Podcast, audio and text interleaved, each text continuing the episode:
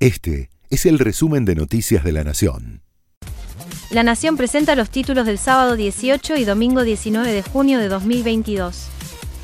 Las embajadas de Israel y Estados Unidos se expresaron respecto al avión retenido en Ezeiza.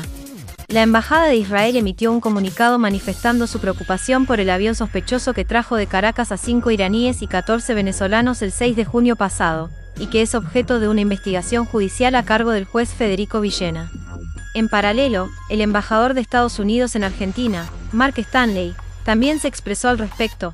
Seguimos con gran interés las investigaciones judiciales y policiales de la tripulación y el avión, y agradecemos los esfuerzos de las autoridades argentinas para esclarecer la situación. El juez Daniel Rafecas archivó la causa del gasoducto Néstor Kirchner. Tras 10 días de investigación, el magistrado concluyó que según las pruebas reunidas en el expediente, incluidos los testimonios de Matías Culfas y Antonio Pronsato, las licitaciones no registran irregularidades. El archivo es un cierre no definitivo del expediente, que podría reabrirse si a futuro aparecieran pruebas que lo justificaran. La inflación de mayo fue del 5,1%. Esta semana se conocieron los números de inflación del pasado mes de mayo. Según informó el INDEC, en los primeros cinco meses del año la suba de precios acumulada alcanzó el 29,3% y, en términos interanuales, marcó un 60,7%, la cifra más alta de los últimos 30 años. Los rubros con mayor incremento fueron la salud y el transporte. Comenzó a regir la segmentación de tarifas de luz y gas. El gobierno creó el régimen de segmentación de subsidios a usuarios residenciales de energía eléctrica y gas natural por redes, que regirá desde el 1 de junio.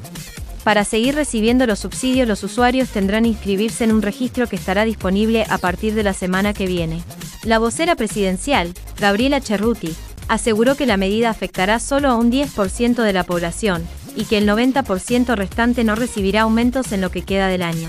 No hay ningún otro aumento en lo que resta del año. El único segmento que puede llegar a recibir aumento, que se va a prorratear por bimestre desde ahora hasta eh, final de año, es el segmento que consideramos el segmento 1. La Cámara de Diputados dio media sanción al alivio fiscal para monotributistas y autónomos.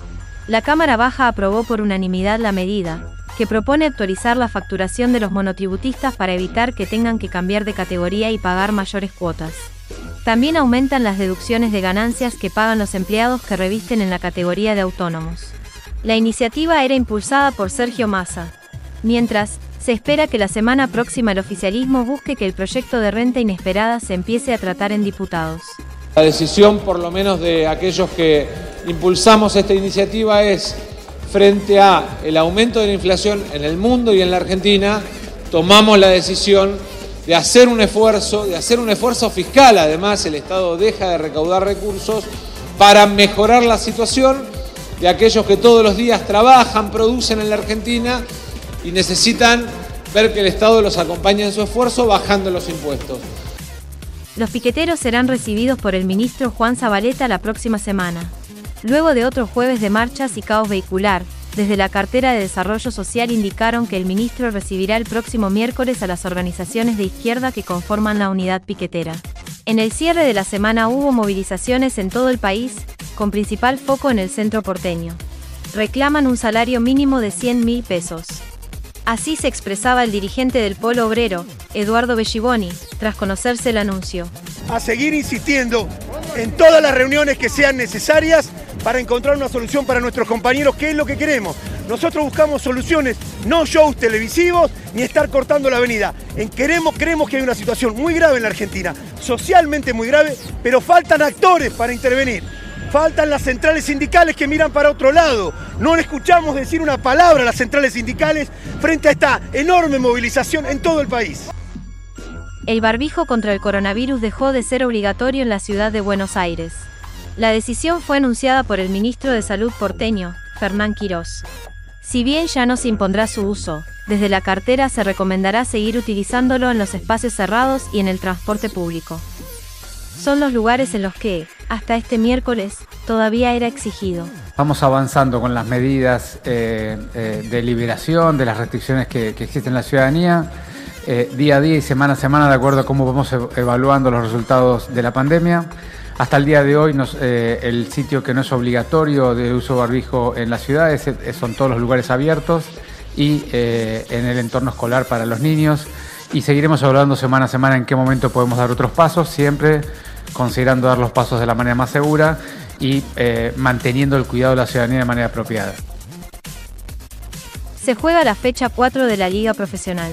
Comienza una nueva jornada del torneo que tiene como punteros a Platense, Newell's y Estudiantes. En los partidos del día sábado, Arsenal recibe a Talleres y Sarmiento hará lo propio en Junín con Patronato. Mañana, Unión recibe a River y Boca visitará a Barraca Central.